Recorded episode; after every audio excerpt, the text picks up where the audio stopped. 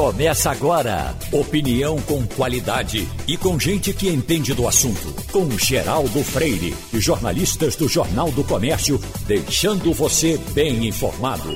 Passando a Limpo. No Passando a Limpo, Fabiola Góes, Igor Marcel, Romualdo de Souza, Wagner Gomes. Romualdo, uma discussão puxada ontem pelo ministro Paulo Guedes com relação aos desperdícios de alimento no Brasil, uma discussão que não é nova, é um assunto que é verdadeiro, nós realmente jogamos muita coisa fora, e com algumas deformações, por exemplo, quando chega nesse aspecto de dizer que na questão do prazo de validade, que poderia se, se repensar. Bom, até que se possa repensar, mas com muito jeito e sem usar o argumento de que nós somos exigentes demais nesse negócio. O resto do mundo não é. Isso não é verdade. Não é, Romualdo? Ao contrário, o Brasil aprendeu de outros países, inclusive quando entrou naquele acordo é, uh, proposto pelo então presidente José Sarney, lá em 1985, Geraldo, 84, um, não, foi, desculpe, 85, é, quando começou a discutir o acordo do Mercosul. Foi o Mercosul que trouxe para o Brasil os primeiros projetos para tra que tratavam exatamente aí de prazos de validades de produtos dos chamados perecíveis e semi-perecíveis. Aí depois o Brasil foi se aperfeiçoando e tornou-se uma das referências internacionais. Portanto, o Brasil, eh, que copiou de vários países, inclusive de países da América Latina, passou a ser referência. A questão toda de Paulo Guedes é que ele fala uma verdade com um jeito eh, assim até desrespeitoso. Ah, é verdade que o Brasil também é digamos, campeão, só para usar uma palavra conhecida, no desperdício de alimento.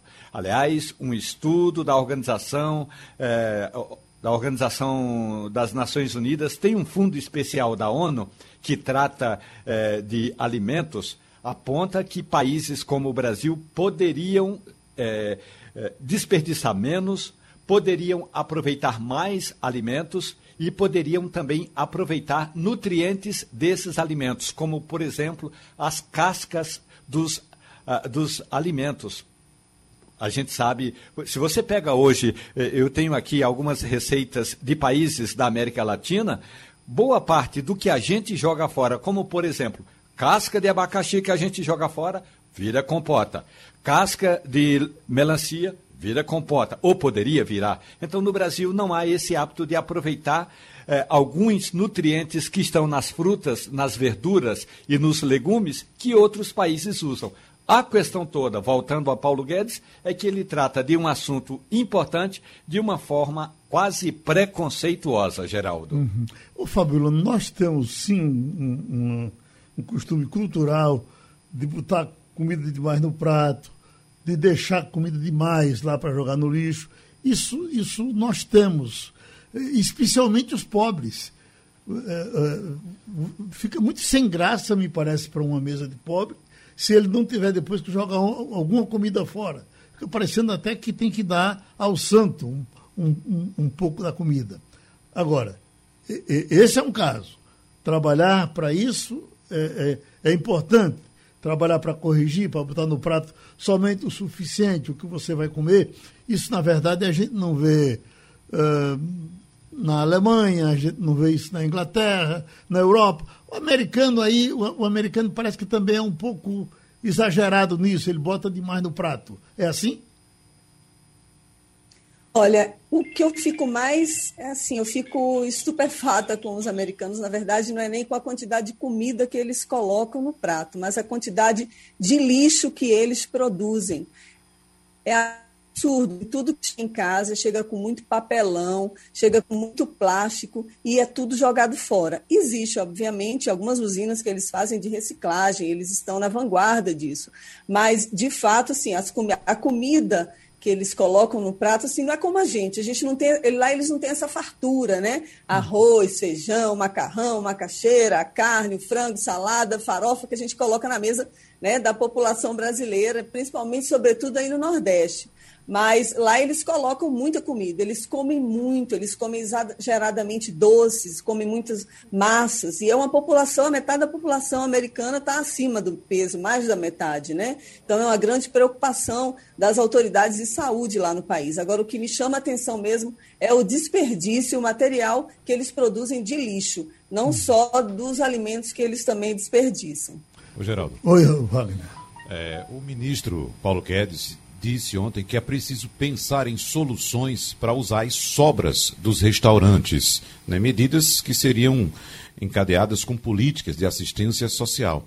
Agora, falta, evidentemente, ao ministro Paulo Guedes muito de conhecimento do Brasil. Ele parece que não sabe muito bem o que está falando, ou se sabe, está com segundas intenções, Geraldo. Porque, veja só, é, existe uma lei aprovada em 1990 que definia crimes das relações de consumo o fato de um estabelecimento entregar comida, por exemplo, para uma pessoa. E, inclusive, essa lei prevê detenção de dois a cinco anos e multa a quem, segundo a lei, entregar matéria-prima ou mercadoria em condições impróprias ao consumo. Então, os estabelecimentos, por exemplo, os restaurantes que têm uma sobra muito grande, você sabe muito bem, Geraldo, quem vai a restaurante não come tudo que é colocado ali na mesa, sobra muita coisa. Então, um estabelecimento que seja acusado de doar alimento contaminado ou impróprio a alguém, estará sujeito a pena, ou seja, o dono do restaurante pode ser preso de dois a cinco anos, se por acaso houver uma denúncia de que aquele alimento que ele doou fez mal a uma pessoa.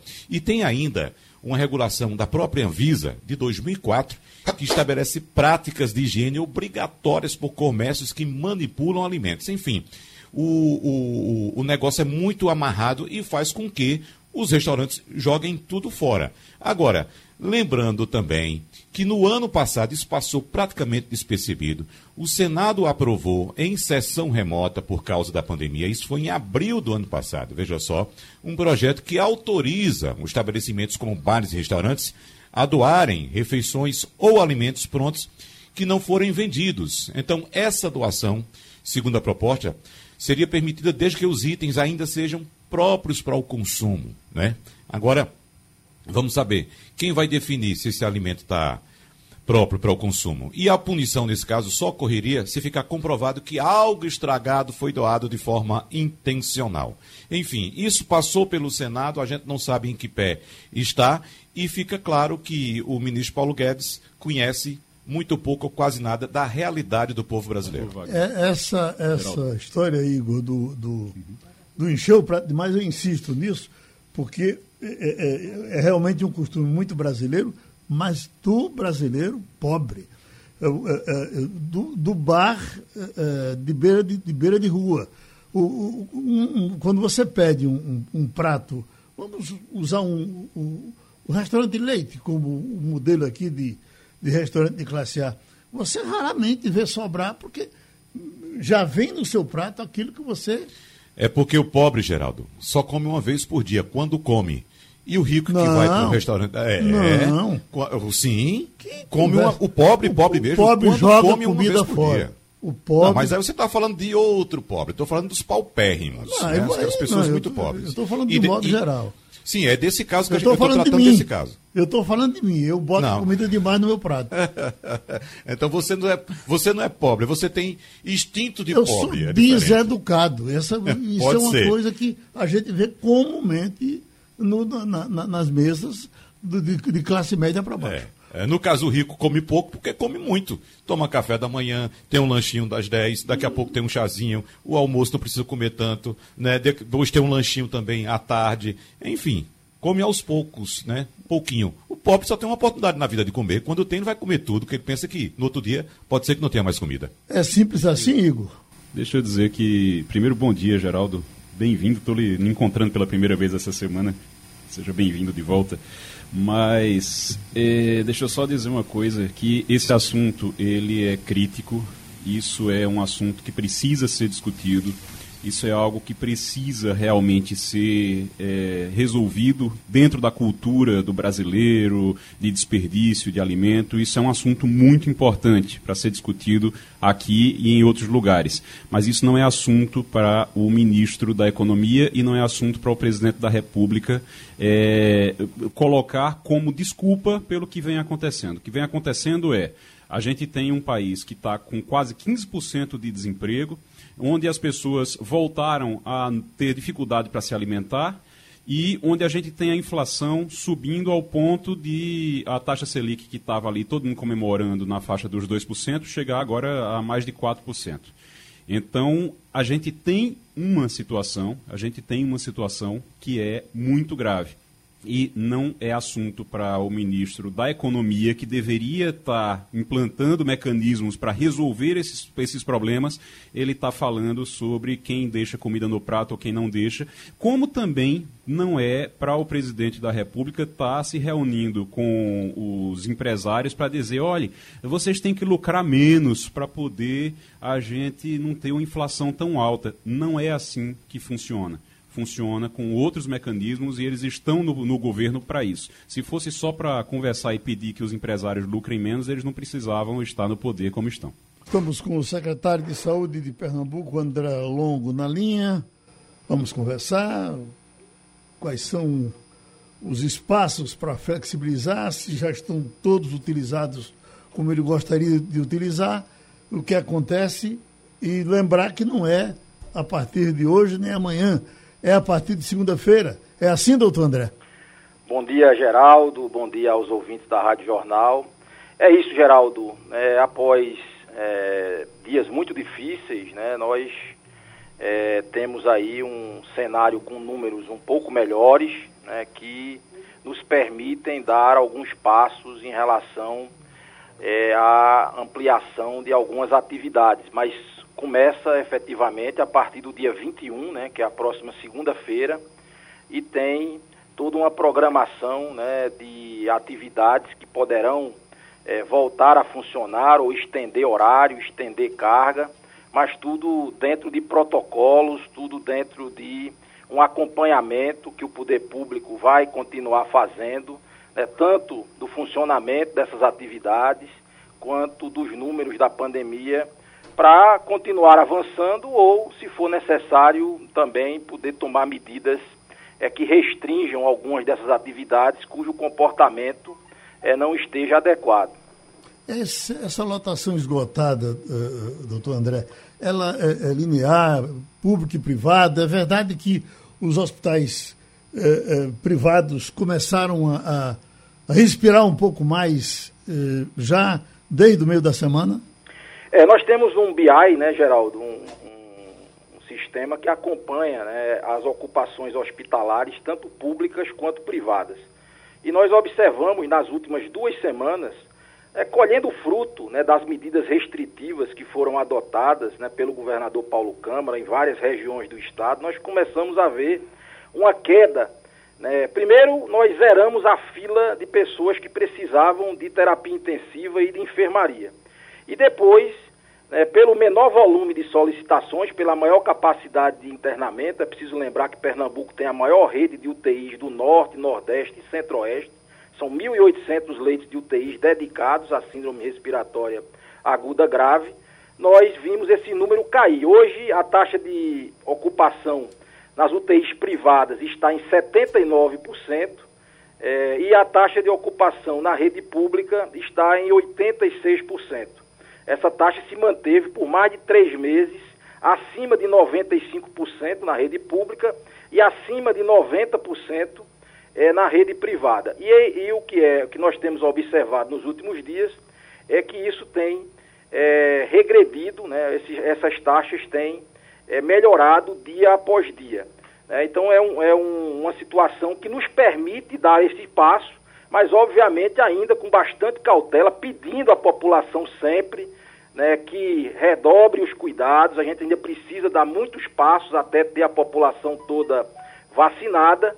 Então é preciso reforçar, redobrar os cuidados nessas atividades que estão sendo é, estendidas aqui em Pernambuco. Wagner Gomes? Secretário, nos traga por gentileza um retrato também e prognósticos a respeito do interior. Tenho batido muito nessa tecla aqui que a situação do interior é bastante preocupante. Trago relatos aqui da minha terra, Arco Verde. Existe até um exagero que as pessoas cometem em várias situações, secretário, quando diz, por exemplo, todo mundo está em tal situação. Esse exagero eu posso até aplicar para a minha realidade, para os meus conhecidos, parentes e amigos da Arco Verde e aplicar esse exagero dizendo todo mundo infectado. Claro, repito, é um exagero. Mas, por exemplo, tem uma lista de colegas de escola, é, um grupo de conversa, é, secretário, que a gente conta nos dedos quem não foi infectado. Muitos, inclusive, em situação grave, tendo que ir para UTI, mas felizmente é, saindo, né, melhorando. Então, por gentileza, nos traga um retrato para regiões do interior, sobretudo essa que eu citei do sertão do estado.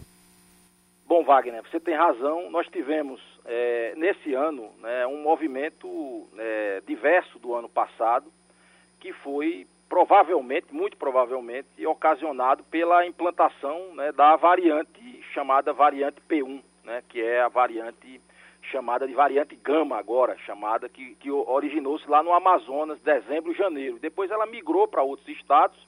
Aqui em Pernambuco ela chega é, em fevereiro, muito provavelmente, passa a ser é, predominante. Isso acomete primeiro a região metropolitana, é, ela, ela, se torna predominante aqui, depois ela vai migrando é, para o interior do estado. Essa é a nossa é, análise de cenário. Então ela chega ao Agreste, causa aquele grande problema no Agreste, que nós vimos há cerca de um mês, um mês e meio atrás, e depois ela se desloca mais para o sertão. E aí você, a gente chega aí na terceira, chamada terceira macro-região de saúde, que compõe Arco Verde, sua terra, compõe Afogados e Serra Talhada. É, é a, a macro-região hoje que está mais aquecida em termos de adoecimento. É aquela que a gente não progrediu nas medidas é, mais é, relaxadas, vamos dizer assim, é, as medidas mais é, é, abertas, vamos dizer assim. Então ela hoje ainda está restrita né, até, é, até o próximo final de semana. As atividades permitidas são apenas aquelas essenciais e a partir de segunda-feira ela retorna para um patamar é, de, de atividades mais restritas ainda até às 18 horas. Então, é a região hoje que mais nos preocupa, mas o alento é que desde, a, desde o final da semana passada e no decorrer dessa, os números lá já são melhores também. Então a gente está tendo uma redução hoje é, de solicitações de terapia intensiva e de enfermaria também na terceira macro-região, nesta semana já de em torno de 40% de redução, o que é um alento né, para uma melhoria também da situação e já também por conta dos efeitos é, de medidas restritivas que adotamos lá já há algum tempo. Romualdo de Souza. Secretário André Longo, bom dia para o senhor. Eu gostaria de saber duas coisas.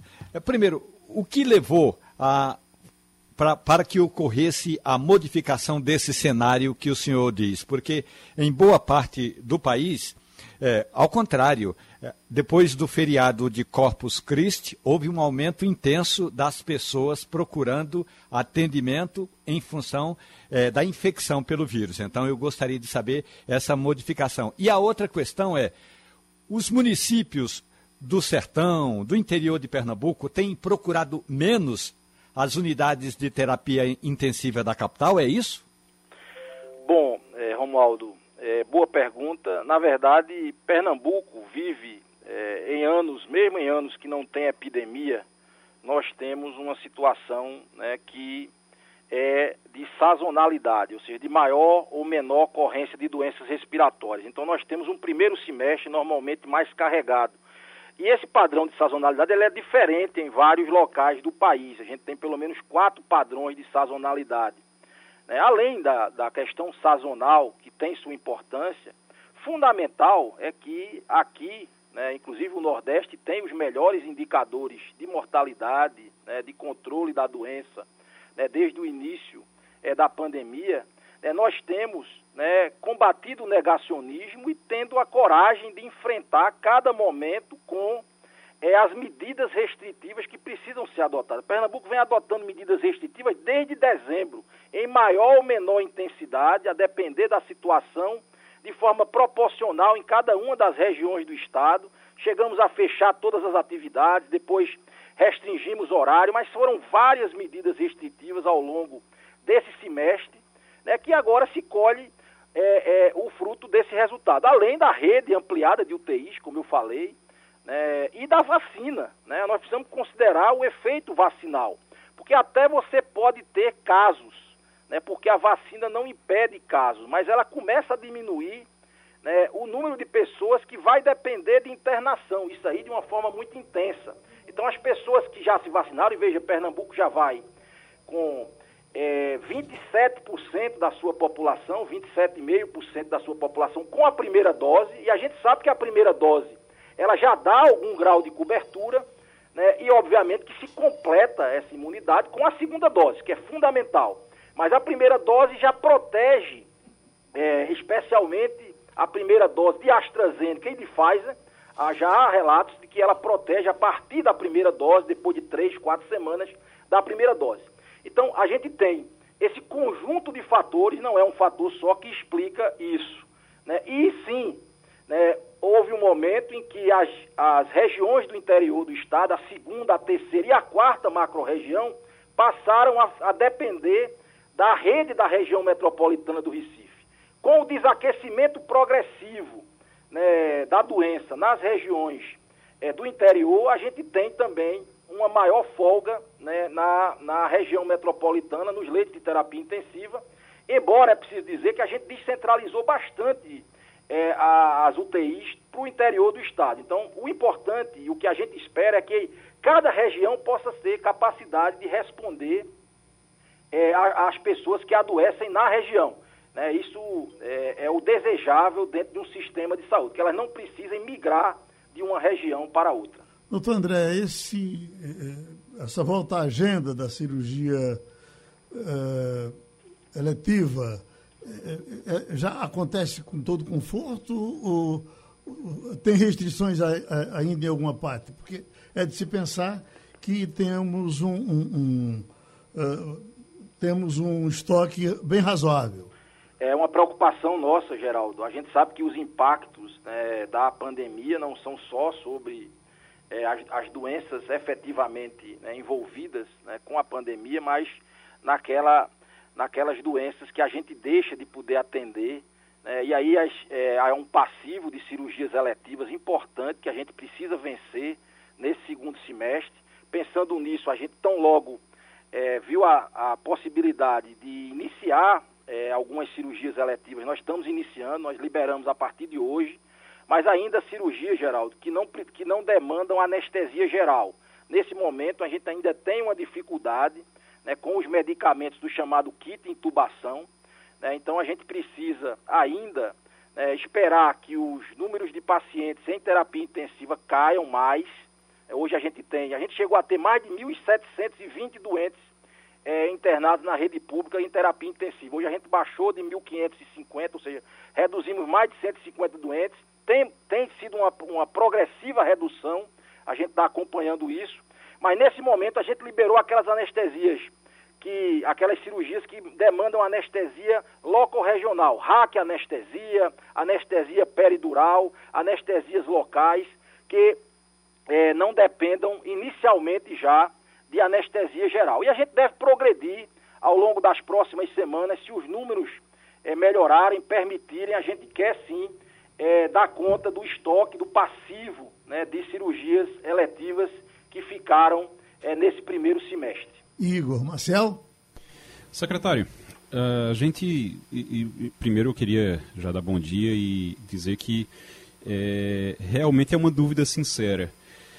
Ah, acho que no final do ano passado, no segundo semestre do ano passado, meados do segundo semestre, nós tivemos uma conversa muito parecida com essa. Acho que aqui na Rádio Jornal mesmo, sobre a queda nos números e o otimismo e as coisas estão caminhando bem.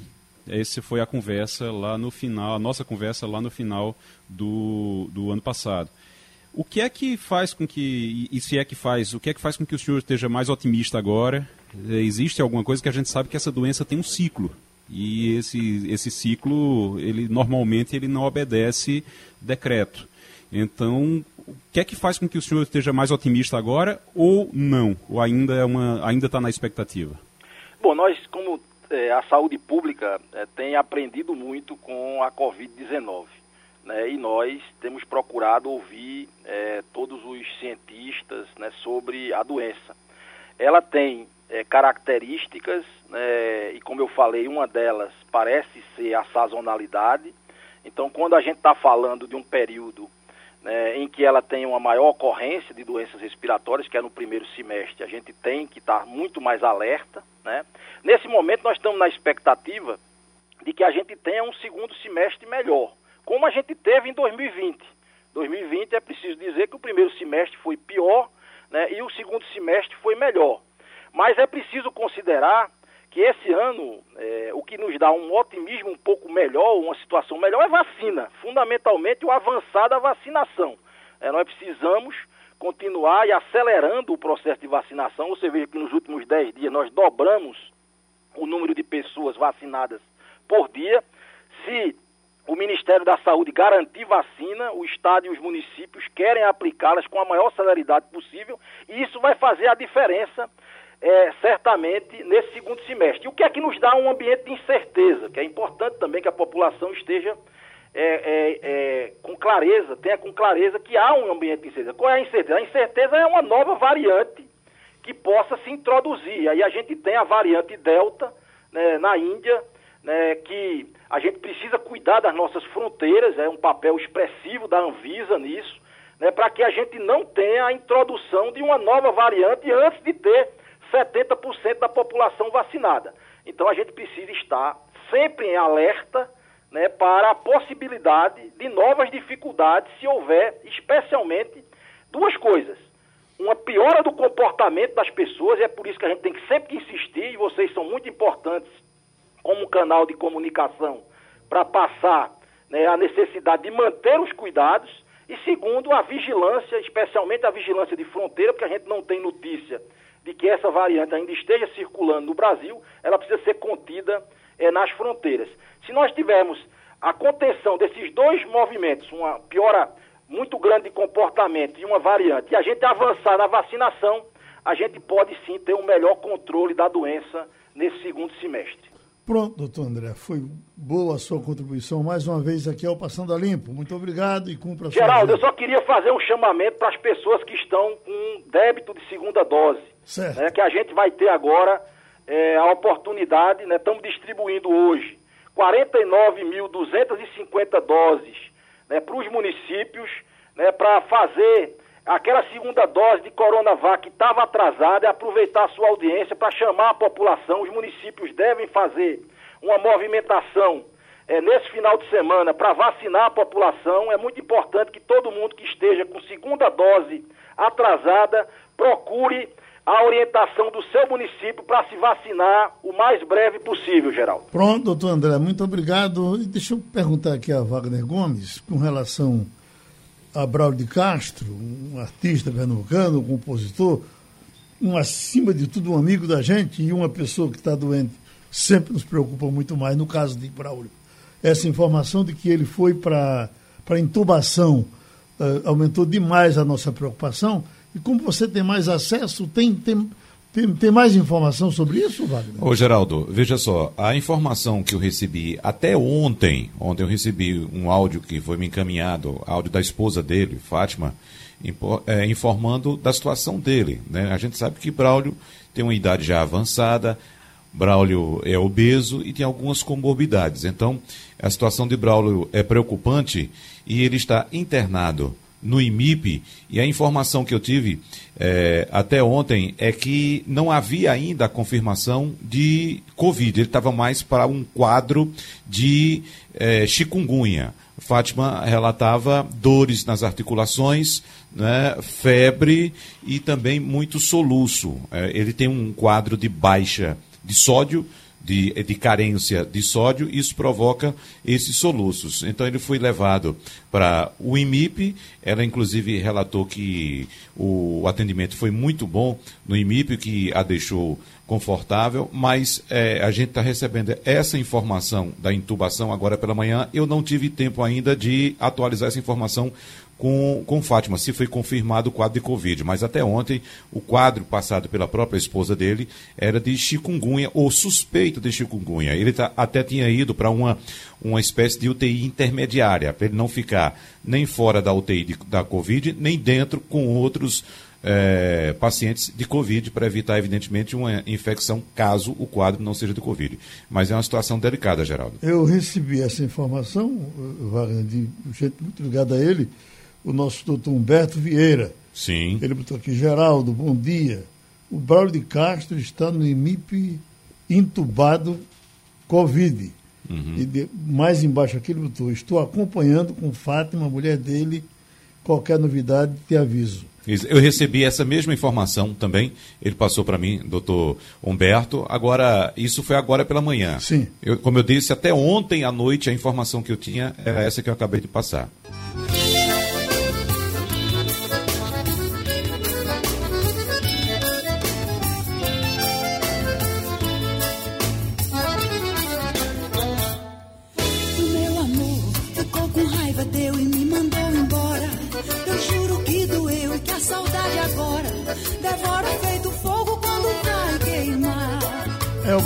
Elba Ramalho para conversar um pouco com a gente. Já soube que você está na estrada.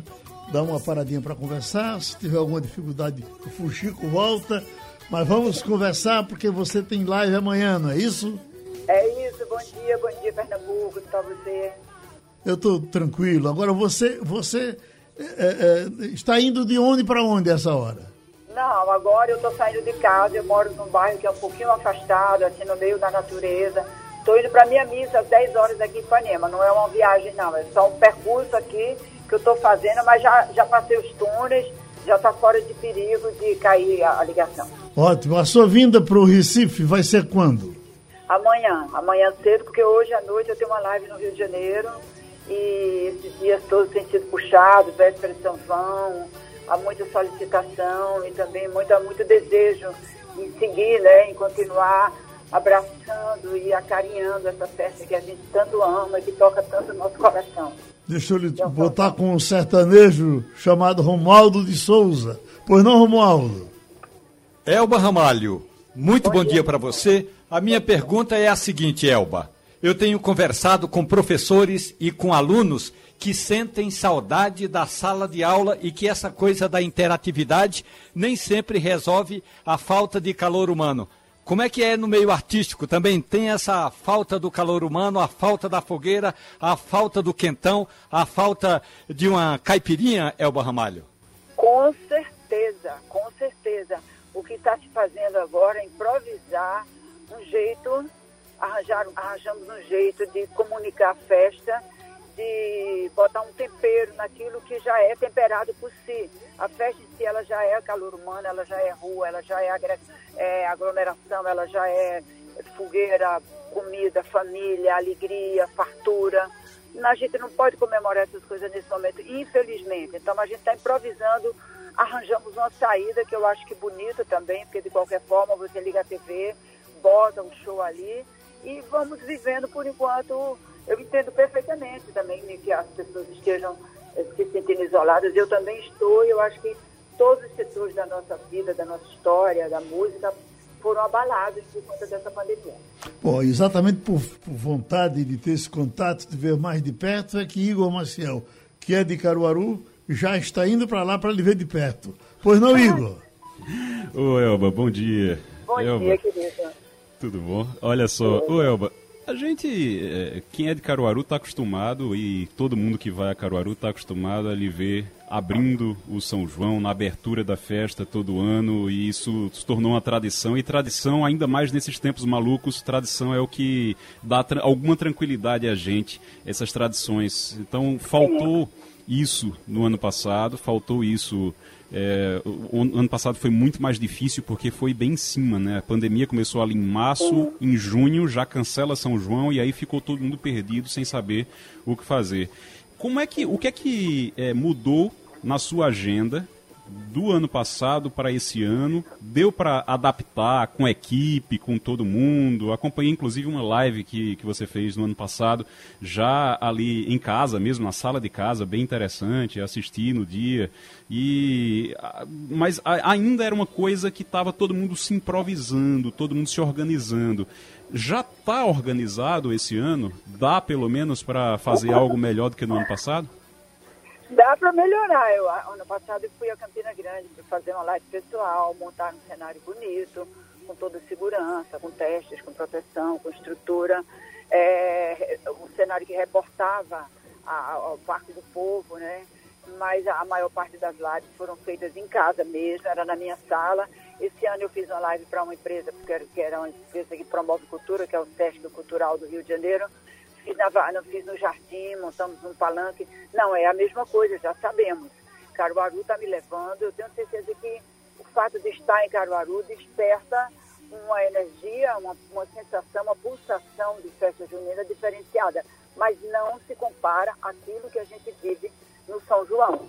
É uma falta, é um isolamento, é uma situação difícil, a gente está se adaptando, ainda ninguém está conformado, ah, vai ser assim para sempre, Deus me livre porque São, São João, como eu falei antes, é uma festa de rua, uma festa do povo, é uma festa uh, que, tá, que tem essa tradição de família, de todo mundo reunido. A gente espera somente que esse seja o último ano que a gente improvisa um São João um pouco mais caloroso para levar alegria à música e que as pessoas preparem suas comidas em casa, se tiver um terreiro, faça sua fogueira. A gente está se improvisando porque o brasileiro também tem o seu jeitinho alegre, com uma festa dessa que é nossa, de tanta tradição e força, improvisar a sua vida. E acaba, é. acaba não passando em branco. Hum, é, Ramalho é todo mundo querendo lhe perguntar, mas você está a caminho da missa e para o padre não reclamar da nossa boneca de milho, da nossa boneca de milho, a gente dá um abraço grande e amanhã vai todo, todo mundo na frente, tá certo? Tá certo, estarei lá, vai ser lindo, vamos cantar muito forró vamos, vamos manter a alegria e o pensamento positivo. Vai dar tudo certo no final. mas eu vambora, vambora, vambora, sem demora, deixa a roupa na corda que não vai chover agora. Fabiola Góes, você que é mulher de diplomata, que prazer nos deu eh, essa conversa Putin e, Biden, uma conversa assim de, de pessoas se não forem tão civilizadas como a gente gostaria que elas fossem, mas que publicamente se postam bem, conversaram bem e nos dão a, a, sempre a esperança de que a, a, vida é feita desse jeito, né? É vida para é, a gente andar com uma certa elegância. É isso mesmo, Geraldo. Eles usaram a diplomacia nesse encontro, porque na verdade é que eles se odeiam, né?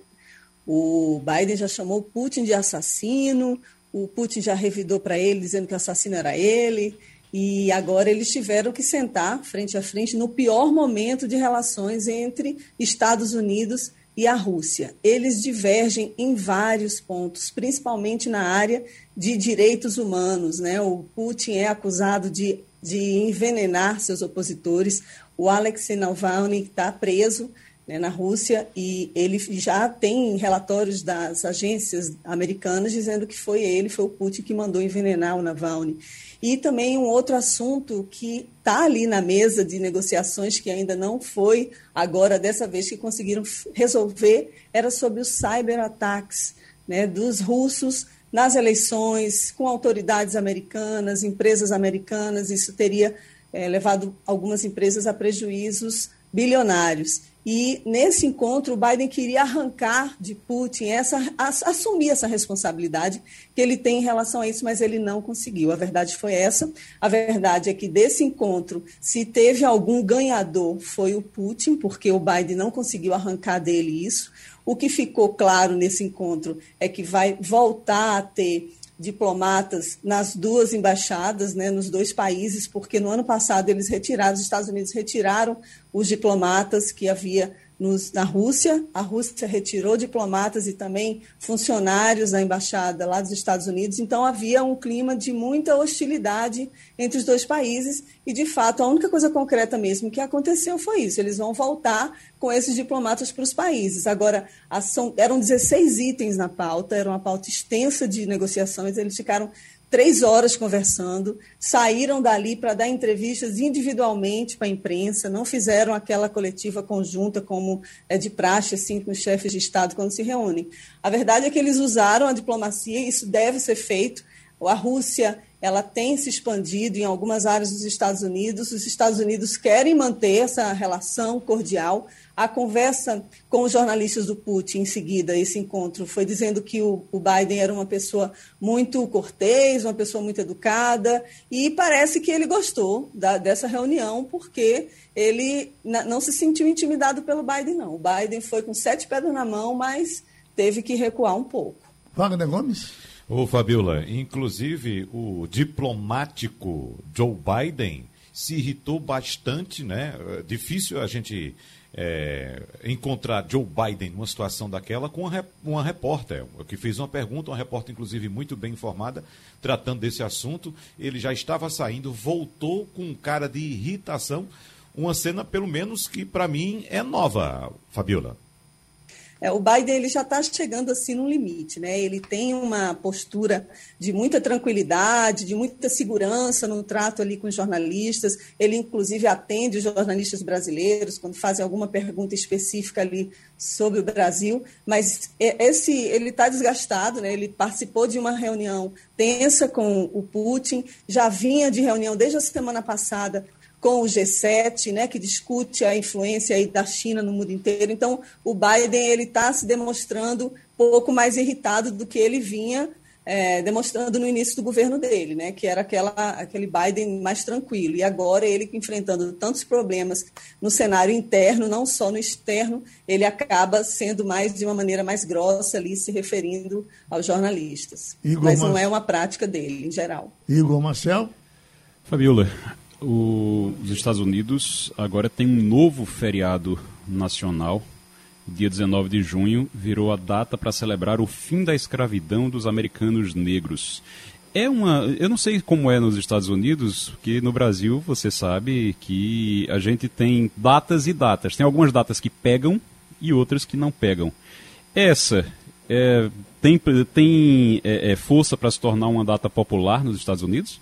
Bom dia, Igor. Tem sim. Olha, o, esse, é, esse 19 de junho, Juntins, que eles estão falando, que é a, junção de junho, né? Junho com 19, que é o 19. Então, eles estão dando esse nome porque é uma data extremamente importante que alguns estados, o primeiro deles foi o Texas, em 1990, que já instituiu esse feriado nos estados. Então, agora o que o, que o Biden fez? Ele sancionou uma lei para todos os estados seguirem, mas já havia mais de 40 estados que já estavam decretando esse 19 de junho como feriado. Então, é uma data que vai se consolidar mesmo, e isso daí ganhou mais força ainda depois do assassinato do George Floyd, né, no, no ano passado, em maio do ano passado, e a luta dos direitos dos negros. Então, é, essa data, 19 de junho, marca o momento em que vários escravos foram comunicados no Texas, em 1865, dois anos depois da libertação dos escravos, em 1863, pelo Abraham Lincoln,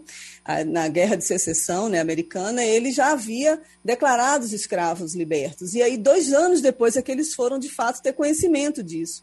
Então, isso é um marco, isso, desde aquela época, é um momento em que se comemora essa libertação.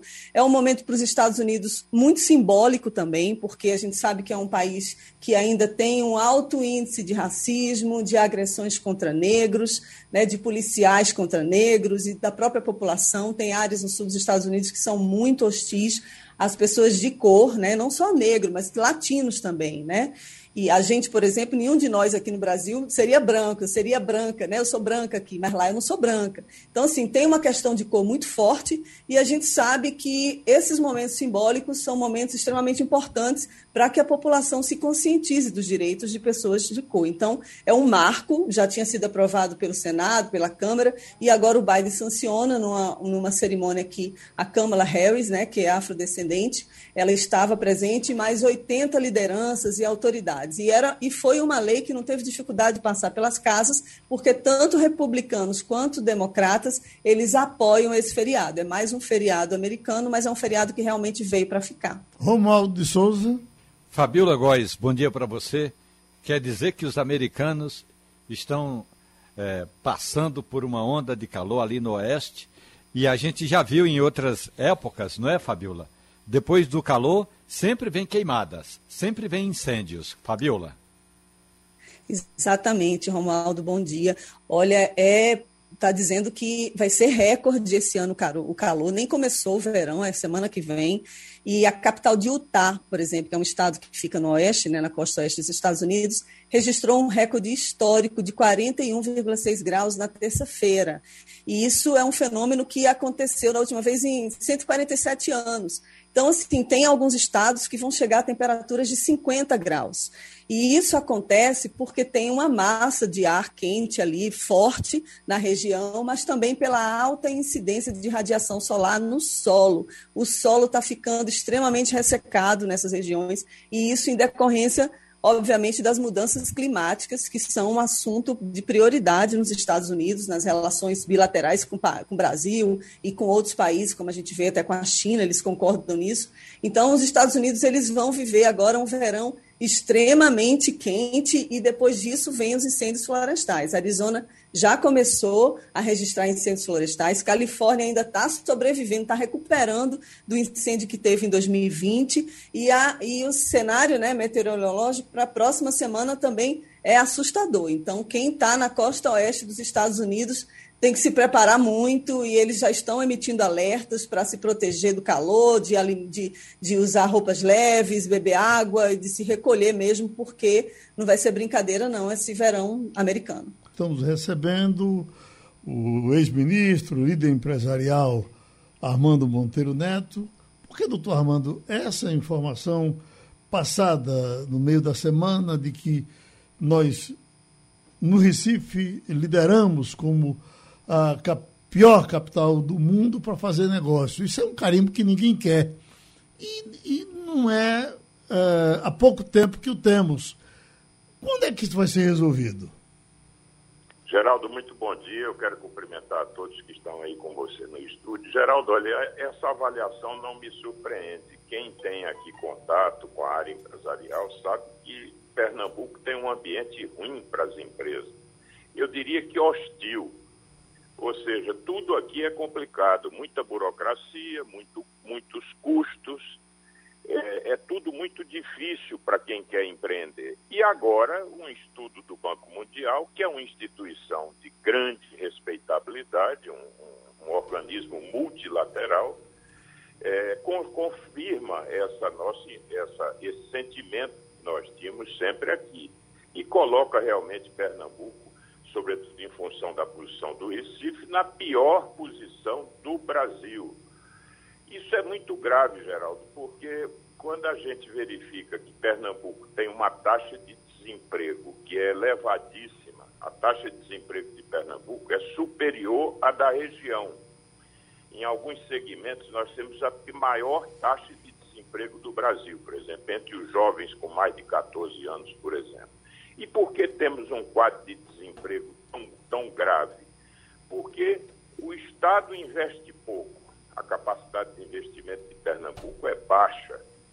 O ambiente para as empresas, para quem empreende, para o micro e pequeno empresário, é hostil. Temos problema de infraestrutura. Então, tudo isso termina produzindo esse caldo que é tão negativo para Pernambuco. Uh, Romualdo de Souza? Senador, muito bom dia para o senhor. Agora, eu gostaria de ouvir a sua avaliação. É a seguinte: o SEBRAE tem trabalhado para evitar essa burocracia. A Confederação do Comércio, da Indústria, todo mundo trabalha. O que, que falta exatamente, senador? Porque para abrir uma empresa, eu vou falar em Brasília, que eu conheço, mas eh, no Brasil em geral, é, é, você é quase é, puxado para trás para não fazer isso.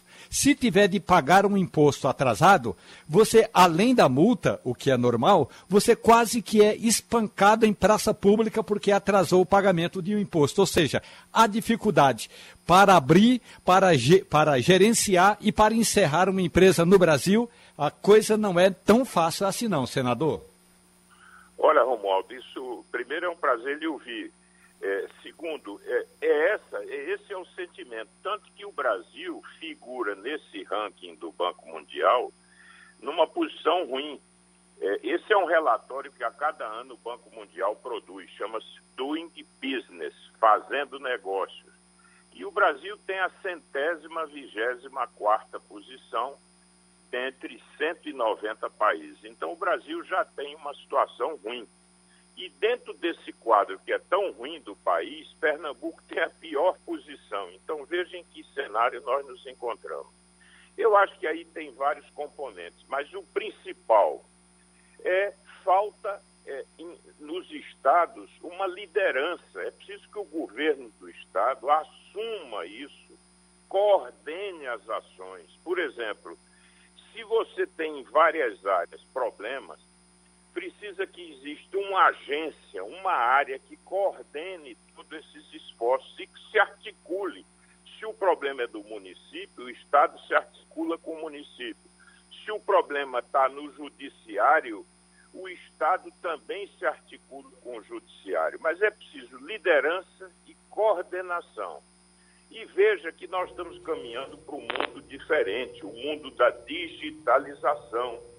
Ora, Pernambuco tem que se preparar para esse processo de transformação digital e utilizar isso para simplificar, agilizar, reduzir custos no interesse do cidadão, do empresário, do consumidor. Mas para isso precisa liderança. Veja, eu fico impressionado com a nota que o governo de Pernambuco divulgou para explicar a situação.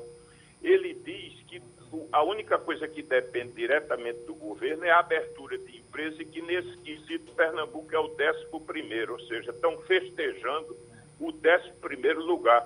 Mas o pior, pasme, ele diz que agora vai priorizar, vai priorizar essas ações de articulação com o município, com o judiciário e com o setor privado. Ora, um governo que depois de sete anos diz que vai agora priorizar essas ações, é, é evidentemente que confessa a sua total, vamos dizer, a sua total insensibilidade e a sua alienação, porque quem está no Estado, quem dialoga com os empresários, sabe que o ambiente aqui é ruim.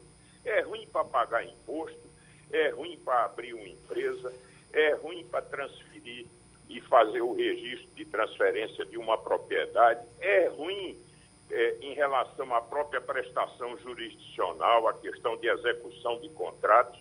Então, tudo isso deveria ter merecido há muito tempo uma atenção, uma coordenação é, do governo do Estado. Ô, doutor Armando, agora, e nesse momento dramático que a gente vive, com é, é, o fechamento de empresas na profusão que está acontecendo, quando a gente fica na expectativa de que essa situação passe que, e a gente eh, eh, retome, pelo menos com as dificuldades que as empresas tinham antes. Mas o que a gente sabe é que o Brasil inviabiliza, uh, uh, por exemplo, a, a, empresa que vai à falência, ela é inviabilizada para o futuro. Uh, não sei se no mundo todo é assim, mas aqui o que a gente sabe é que o, o, o Estado, de um modo geral, pisa em cima. Como é que vai ser para essa retomada? Olha, Geraldo, eu acho que tem aí, primeiro, que se, que se ter a consciência de que a empresa é algo muito importante para a sociedade. Quer dizer, a empresa é uma fração da economia. Se você perde empresas, se as empresas se fragilizam, a economia perde como um todo. Então, o que precisa é criar uma cultura, uma, uma mentalidade que já está presente, felizmente, em muitos estados, de que tem que haver uma aliança entre o setor público e o setor empresarial para facilitar a vida de quem empreende. Agora, Geraldo, há também medidas no plano legislativo. Você falou das empresas que vão à falência. Quando se, quando se trata de falência, tem que se levar em conta que a, a empresa é um bem social. Ela não é algo apenas que pertence ao empresário. É dos trabalhadores, é da comunidade. Portanto, tem que ter uma legislação de recuperação judicial que seja que ajude a garantir a sobrevivência das empresas. E por isso o Brasil vem avançando. A nova lei de recuperação judicial é bem melhor do que a situação anterior.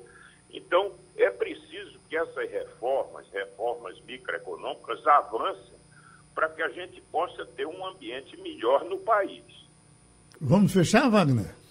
Vamos lá, senador Armando Monteiro. O senhor disse agora há pouco que quem dialoga com o setor empresarial em Pernambuco sabe das dificuldades que o setor enfrenta aqui no Estado. Eu até citei essa semana aqui, quando a gente começou a discutir esse assunto, doutor Armando, dos contatos que eu tenho com micro e médios empresários, que é uma unanimidade.